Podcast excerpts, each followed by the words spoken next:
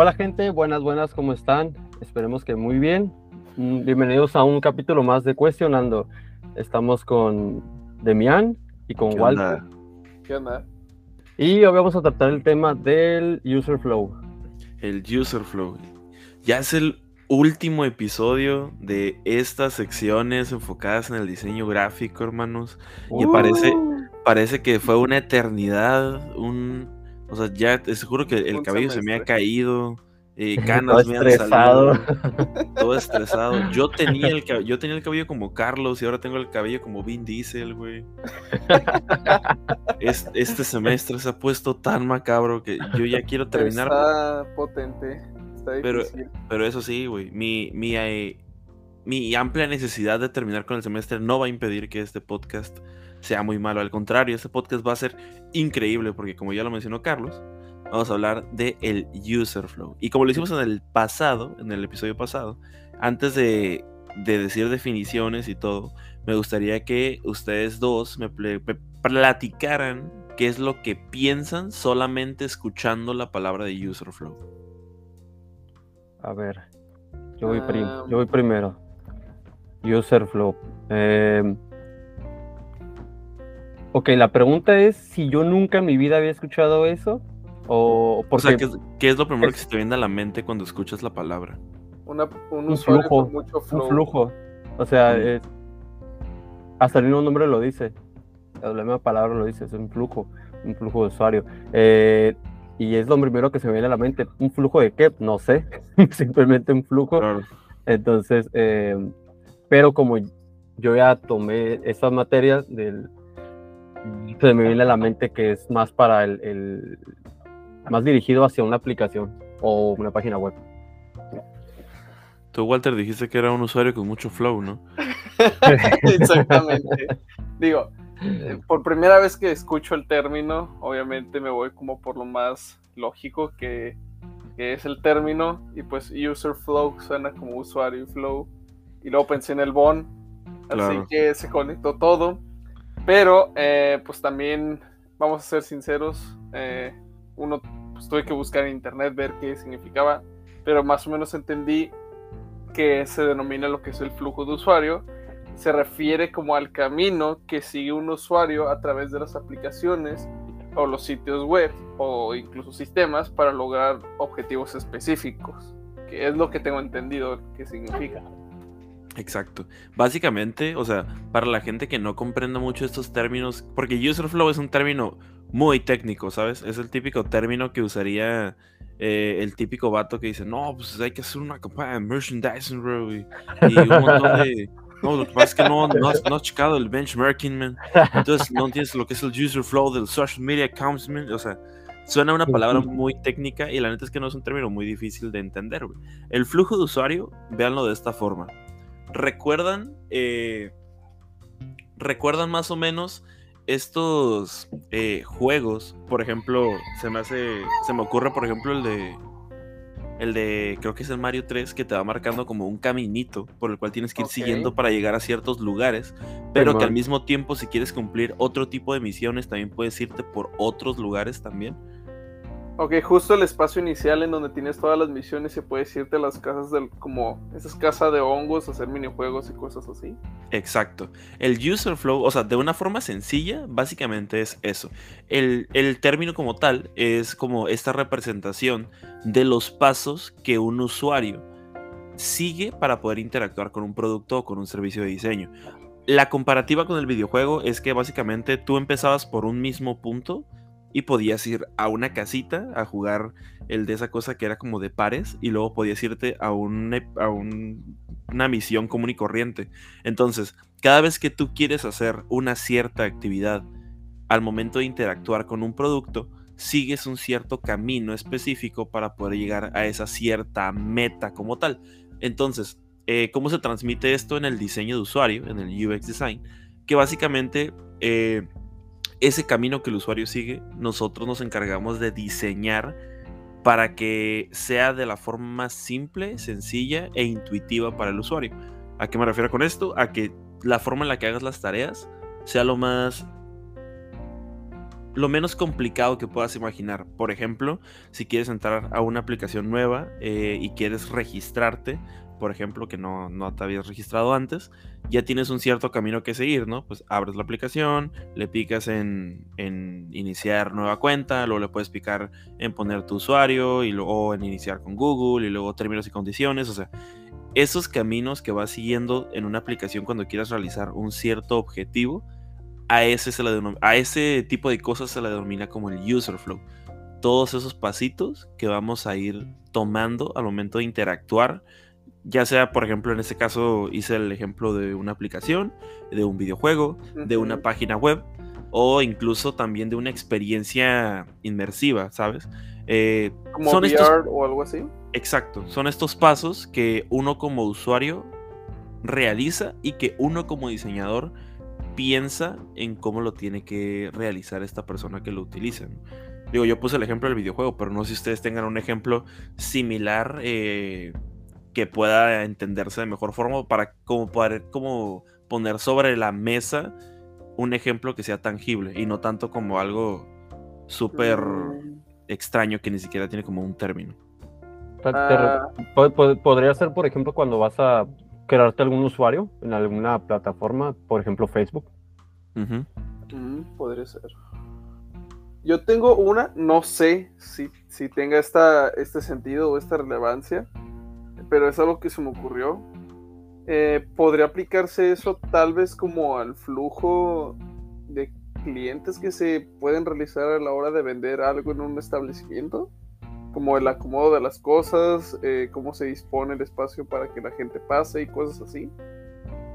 Pues podría, o sea, yo creo que puede entenderse de esa forma también. Digo, algo que yo siempre bueno, que siempre he dicho y que también dije en el podcast pasado, es que normalmente el término de UX design se suele relacionar mucho con ámbitos digitales, pero no, o sea... No necesariamente. No necesariamente tiene que ser estrictamente dentro de ese campo, ¿no? Así como lo menciona Walter, por ejemplo, pues, güey, quieras o no, eh, un flujo de usuario, por ejemplo, cuando vas a sacar el pasaporte o cuando vas a sacar tu visa, ya sabes los pasos que tienes que seguir, ¿sabes? Por, ejemplo, una experiencia que, que tengo así como que relativamente fresca es cuando fui a sacar la licencia de conducir y pues hay mucha gente que va a sacar diferentes papeleos en ese mismo lugar. Entonces, todos de cierta forma marcan un, distinto objetivo y todos ellos tienen que seguir ciertos pasos para cumplir ese objetivo, ¿no? A grandes rasgos se puede transmitir eso a una aplicación, ¿no? Cuando vas, por ejemplo, a Facebook o entras a Instagram, no siempre vas a realizar la misma acción. Por ejemplo, en Instagram,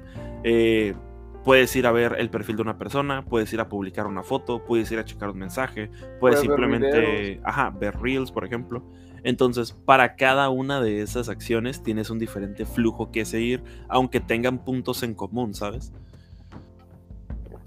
Sí, y otro de los puntos importantes eh, de mencionar con el user flow es que normalmente eh, cuando nosotros diseñamos o pensamos en, el diseño enfocado en el usuario, tenemos que, tenemos que diseñar, ya lo mencioné anteriormente en el podcast pasado, en cómo interactúa el usuario eh, con ese tipo de objetivos que quiere cumplir. Por ejemplo, si tú creas una aplicación, güey, eh, no vas a hacer muchos pasos que sean distintos a como todos los otros todos los otros, las otras aplicaciones realizan ese tipo de flujos, ¿no?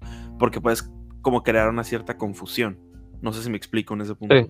Sí, sí, Entonces, por ejemplo, ya entrando como a para qué sirve o por qué es algo funcional el flujo de usuario, eh, tengo varios puntos a comentar. Eh, que, por ejemplo, el primero es que ayuda a comprender mejor a la persona que está utilizando la aplicación. O sea, como de una forma muy simple, y me gustaría que me dieran su opinión, creo que por ejemplo, cuando nosotros sabemos o pensamos cómo la persona interactúa con nuestra aplicación, por ejemplo, nuestra página web, de cierta forma entendemos cómo funciona su cabeza, ¿no? Entonces, si por ejemplo vemos que una, que una persona batalla para encontrar una cierta información, quizá podemos conocer un poquito más de él, de cómo piensa y de cómo interactúa con ciertos productos, y a la siguiente vez que hagamos uno, pues quizá no lo haríamos tan complicado, ¿saben?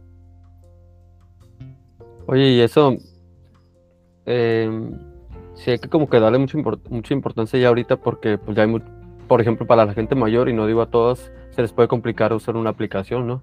Claro, sí, Entonces, definitivamente. Entonces el, el hecho de hacerlo muy intuitivo y muy fácil de encontrar todo, de, em, y luego pues, la mayoría usa lentes, entonces pues la cosa no te dejar todo escondido, sino tratar de dejarle toda la vista para que no esté batallando. Claro. O por Creo ejemplo, que- ay. Walter, tú dame tu, tu opinión, güey, con respecto a. Metiéndonos en el tema de videojuegos, que yo sé que ustedes dos saben mucho. ¿Cuál es la diferencia entre el.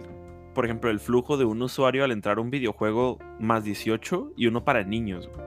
Oh, ok, ok. Las formas, los colores, la música, eh, el tamaño de la tipografía, eso sería como que lo más rápido que te puedo decir, lo primer- las primeras diferencias que puedes encontrar. Perdón por reírme. Pero, por Eh. ejemplo, qui- quieras o no, eh, Yo quería mencionar algo eh, sobre eso. Yo siento que también en el flujo de usuario tienden, aparte de, de mostrártelo con, como menciona Carlos, como, con- por otras tipografías, otros colores o otras tipo de señales, incluso señaléticas, también tiene un flujo en donde empieza a mostrarte de otra manera como avisos o cosas así, en donde te explican un poco como de este juego tiene tal contenido, este juego tiene tantas cosas y es como un flujo en donde intentan guiar a los padres o los jóvenes antes de utilizarlo para determinar si es correcto que lo utilicen o no. Como una advertencia, ¿no? Ajá. Claro. O de cierta forma también tienen que estar creados eh, un poco, pues, cómo piensa el, el- por ejemplo, en este caso que mencioné el niño, ¿no? Eh, no vas a hacer una interfaz similar. eh, bueno, no vas a hacer una interfaz igual si es una aplicación que utiliza, por ejemplo, un adulto, por ejemplo, Uber. O sea, no conozco muchos niños que usen Uber, güey. Y, por ejemplo, no conozco muchos adultos que utilicen YouTube Kids. Entonces, de hecho, si se meten a la aplicación de YouTube Kids y la comparan con la aplicación de, de De YouTube, YouTube normal. normal, güey, hay muchas cosas que para los niños facilita la utilización de la aplicación, güey. O sea, desde botones más grandes hasta colores más intuitivos, hasta, por ejemplo, menos puentes entre cosas que quieres buscar, güey. Porque luego te metes a YouTube normal, güey, y tienes el panel de tendencias, y te metes a música, y luego te da diferentes tipos de música, y luego de diferentes tipos de música te lo separa por idioma. Reels, temática y luego las y luego también tienen sugerencias. espacios de videojuegos, tienen espacios de noticias, de, de compañías grandes, y luego te mezclan cosas bien tétricas con cosas bien normales. Claro, güey.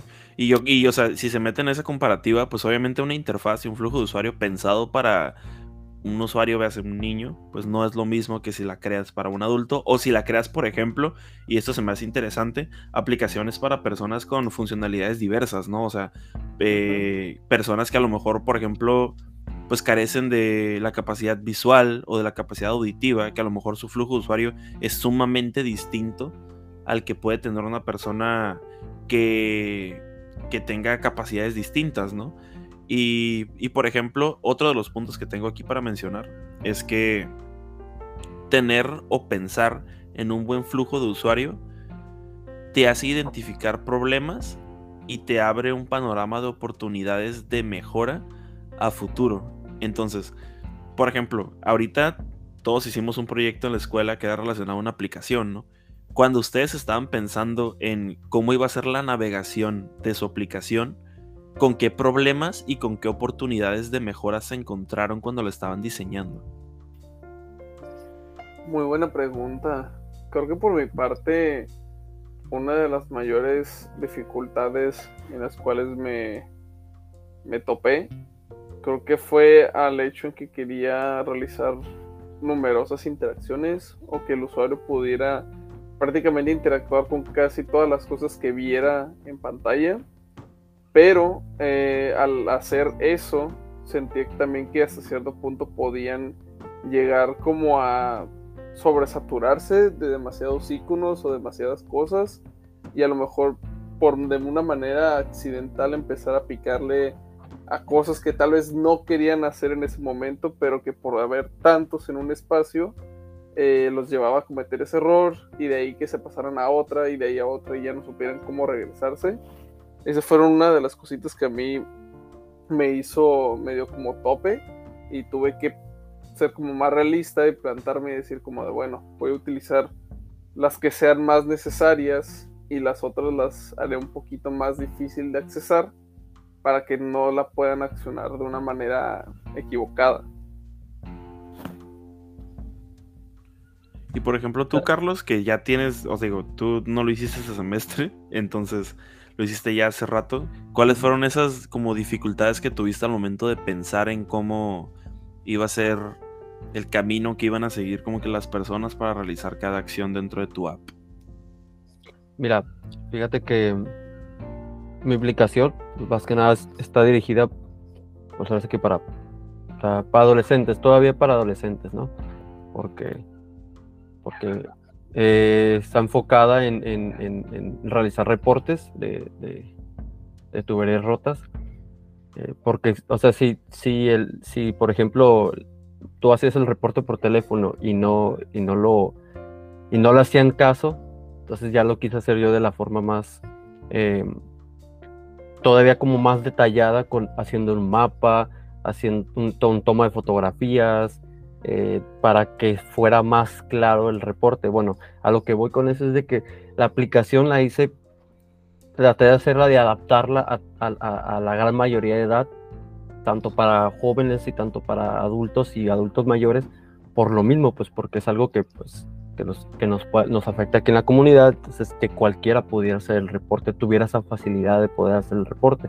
Entonces, lo, sí, me llegué, sí me llegué a, dificultar, por ejemplo, al momento de poner jerarquía en, las, en los botones y todo eso y, em, darle más importancia al botón este que al otro.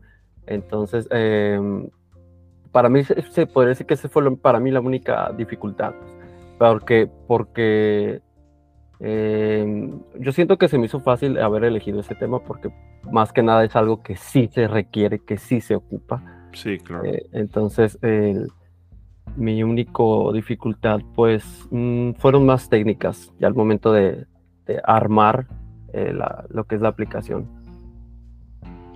Y de hecho, por ejemplo, ahorita que Walter lo mencionaba hace ratito, que él quería como hacer muchas interacciones y que los usuarios tuvieran como que varias opciones para picarle a todos los botones, como que a veces también te fuerza un poco, y, no sé cómo lo sentiste tú, Walter, fuerza un poco a que tengas que tomar ciertas decisiones como eh, al momento en el que estás diseñando, ¿no? Como que digas, ¿sabes qué? Pues a lo mejor yo quería añadir 15 eh, botones, pero yo creo que lo ideal es añadir 4 porque quizá uno de los errores más comunes que hacemos es que diseñamos pensando que lo vamos a usar nosotros, ¿no? Y luego, pues, pues a veces ni siquiera somos el principal usuario de, lo que vamos a utilizar. Exactamente, o a veces uno diseña y entiende las cosas que haces porque prácticamente lo estás diseñando tú, o sea, tú pones un elemento en un lugar o haces una acción de una manera en específica, pero al por el simple hecho de que tú lo estás haciendo, tú lo comprendes, pero también es ponerte a pensar si la otra persona que la va a utilizar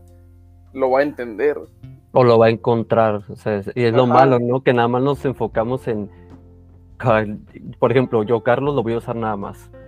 Simón, es como estás generando una aplicación, estás generando algo con un sistema que a lo mejor en tu cabeza funciona o en tu cabeza es lo más útil o lo más eficiente, pero a lo mejor te puedes topar con la situación de que a lo mejor esa situación que tú planteas no es la más útil o a lo mejor hay una que puede ser muchísimo mejor o más de una mejor manera planteada y pues te toca pues dar vuelta y decir pues ni modo, si no funciona de esta manera pues tengo que utilizar esta otra manera, tengo que quitar estos elementos o disminuir la cantidad de cosas que se puedan ver en la pantalla para que las más principales sean las que predominen y sean las que sean más fáciles de accionar.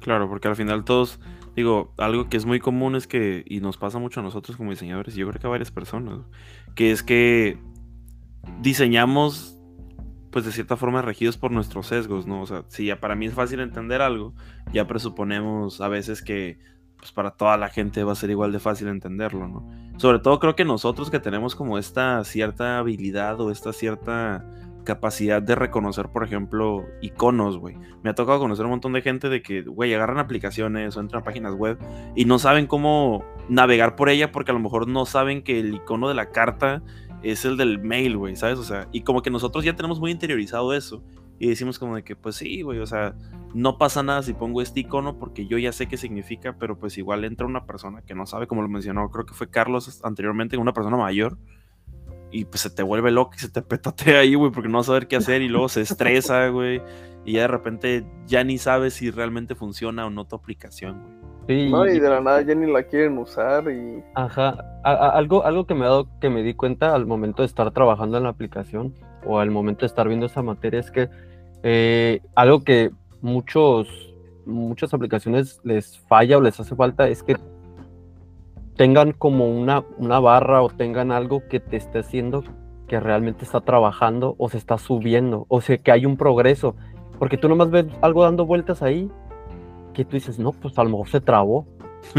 Entonces, e, eso es algo que, que, mm, a veces, por ejemplo, en páginas de gobierno, con trámites, y, por ejemplo el SAT, porque hace unos meses hice el trámite y fui, a, fui por mi firma electrónica, mm. em, el, el, al momento de tú meterte a esas páginas, tú nomás ves que está dando vuelta unos puntitos o algún circulito y tú estás ahí esperando y estás como menso ahí esperando y, y entonces algo que la profe nos dijo es que si ustedes pueden poner eso, si tienen que, si ponen una forma en la que le estás diciendo al usuario, ah, espérate, compa, lleva 40%, ah, mira, lleva el 50%, ah, bueno, se trabó, güey. entonces ya hay un progreso y ya sabes que, pues, que todo, todo va bien, nomás es cuestión de esperar, pero ya le, ya le dejas entendido al usuario que, que tu, su proceso va en, en, en, en proceso, en seguimiento, perdón. Simón. De hecho, muchas aplicaciones, por ejemplo, creo que lo hace Google Chrome, güey, que es cuando ya no carga una página y sigues esperando a que se refresque, te aparece lo de esta página no responde, ¿quieres cerrarla o quieres continuar? No sé qué.